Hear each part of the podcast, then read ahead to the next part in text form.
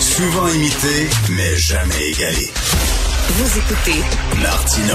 Cube, Radio. Alors, on savait qu'il y avait des Québécois qui allaient à l'étranger pour des opérations de chirurgie esthétique, augmentation mammaire, euh, se faire refaire les fesses, etc. Mais il y a aussi des Québécois, on l'a vu hier dans un dossier euh, fort intéressant qui est paru dans le Journal de Montréal, qui vont à l'étranger pour des opérations ben, nécessaires là, euh, pour leur santé, se refaire poser une hanche ou alors des, des, des, des, greffes et tout ça. donc, donc euh, des traitements de canal, des, des, des, prothèses dentaires, des hystérectomies. Nous allons en parler avec euh, notre invité, donc M. Jean-François Jonca, qui est président de l'Association des orthopédistes du Québec. Bonjour, M. Jonca. Bonjour, M. Martineau. Orthopédiste, ça s'occupe des pieds, des chevilles, mais aussi des genoux et des hanches. Euh, il y a des gens qui vont à l'étranger justement pour se faire euh, reposer, refaire un genou, refaire une hanche. On sait que c'est extrêmement douloureux avoir une hanche cassée euh, parce qu'ils disent que les délais ici sont inacceptables, donc ils vont à l'étranger parce que c'est ça va plus vite et puis c'est moins cher qu'aller au privé au Québec. Est-ce que les délais sont si vraiment incroyables que ça? au Québec?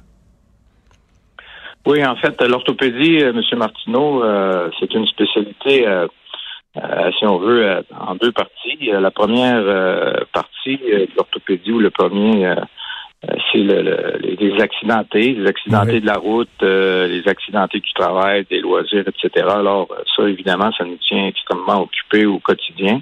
Et l'autre partie de l'orthopédie, ben, c'est la reconstruction de l'articulation, usé, abîmé par l'arthrose, les anciennes blessures, la colonne, etc. Donc, euh, du côté des chirurgies non urgentes euh, qui nécessitent, par exemple, reconstruction, oui, les listes d'attente sont euh, sont extrêmement longues. Là, il était déjà avant, déjà avant la COVID, mais là, c'est du jamais vu là actuellement. Autant dans le public que dans le privé? Est-ce que parce que ces ces, ces opérations là, là pour une hanche et un genou par exemple, j'imagine que ça se fait dans le privé aussi. En fait, euh, ça c'est déjà, ça fait une vingtaine d'années que ça se faisait dans le privé euh, de façon relativement marginale. Mmh. Euh, mais depuis l'événement de la COVID, il y a une explosion de la demande par rapport à la chirurgie en privé. Mes collègues qui font du privé ont des listes d'attente quand même substantielles, alors qu'à une certaine époque, l'attente était d'à peine quelques semaines. Ah oui, mais qu'est-ce qui fait qu'il y a tant de gens soudainement euh, qui se présentent pour des opérations semblables?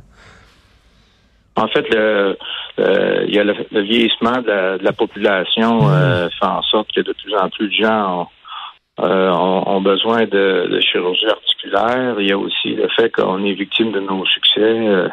les 25-30 dernières années, l'orthopédie a fait un grand bond dans la, la, prise en charge de traitement des, l'arthrose du genou et de la hanche. Alors, euh, tout ça, ça contribue à, faire en sorte que la demande est de plus en plus grande. Effectivement. Euh, on n'a pas beaucoup d'offres. Ben, c'est ça.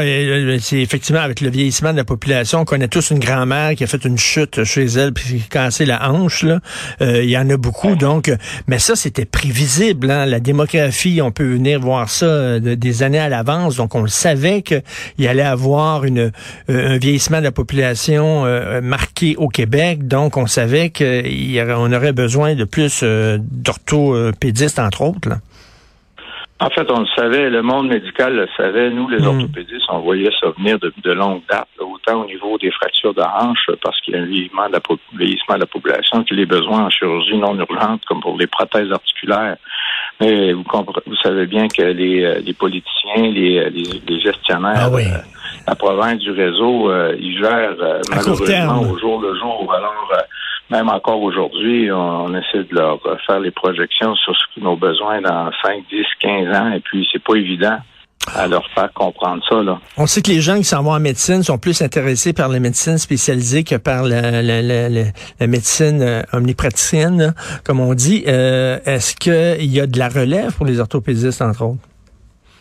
Ah, en fait, le problème, euh, c'est surtout euh, depuis que M.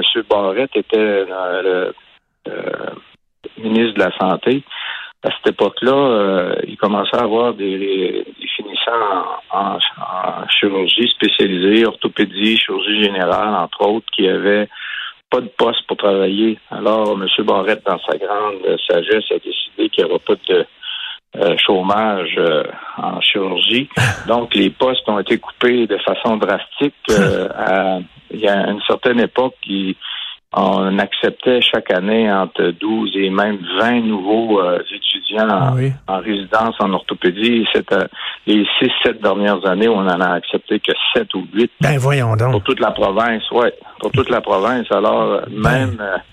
Euh, écoutez, ça vous donne une idée comment les politiciens calculent pas loin. Euh, dans, ma spécialité, en orthopédie, on a à peu près 20% des membres qui ont plus que 60 ans. Euh, ben puis ça, ça représente probablement entre 35 et 50 membres. Là.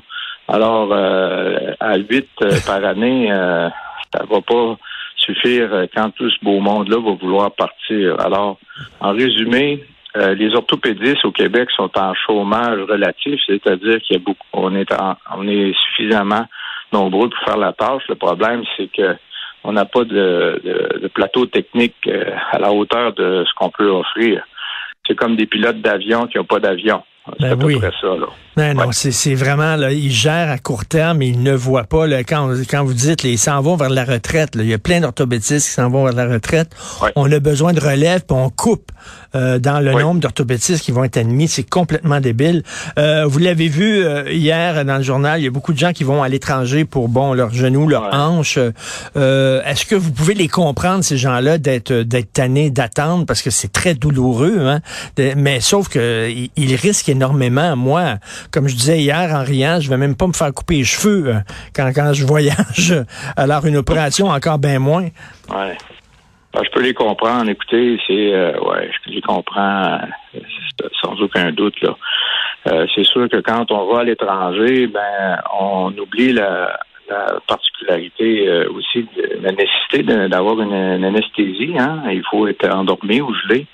Puis souvent, on parle, on entend parler de complications à l'étranger, mais ça peut être aussi l'anesthésie et pas nécessairement la chirurgie.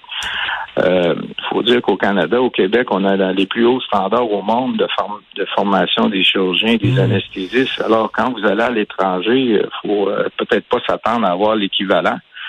Euh, sauf peut-être l'exception des pays euh, d'Europe de l'Ouest puis les États-Unis, mais pour ah l'Australie, la Nouvelle-Zélande. Mais pour le reste, euh, il faut que les gens soient vraiment très, très au courant de la compétence des gens qui vont s'occuper d'eux, les contextes des stérilités dans les salles d'opération, etc., etc. Donc, c'est un risque. Mais d'un autre côté, c'est risqué un petit peu. C'est très risqué. Qu'est-ce que vous pensez des agences de voyage qui offrent à leurs clients justement des forfaits opérations? Qui, ça comprend deux, trois jours de tourisme, après ça l'opération, séjour à l'hôtel après l'opération, etc.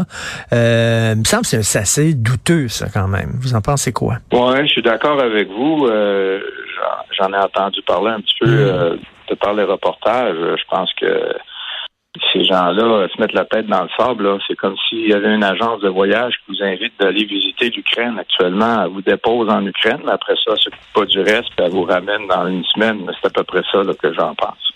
Puis euh, en même temps, ils disent c'est pas cher, mais des fois euh, c'est pas cher parce que ça vaut pas cher aussi là.